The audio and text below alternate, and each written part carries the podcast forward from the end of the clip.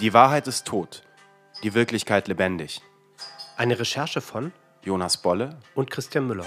im Rahmen der Ausstellung Du lebst nur keinmal von Heide Stolz und Uwe Lausen. Das waren die Themen der Zeit damals. Die, wir waren ja empört über das Schweigen der Erwachsenen, der eigenen Eltern, über die Lethargie, die in der Bundesrepublik lag. Fressen, saufen, vögeln und Dings da und Urlaub in Italien und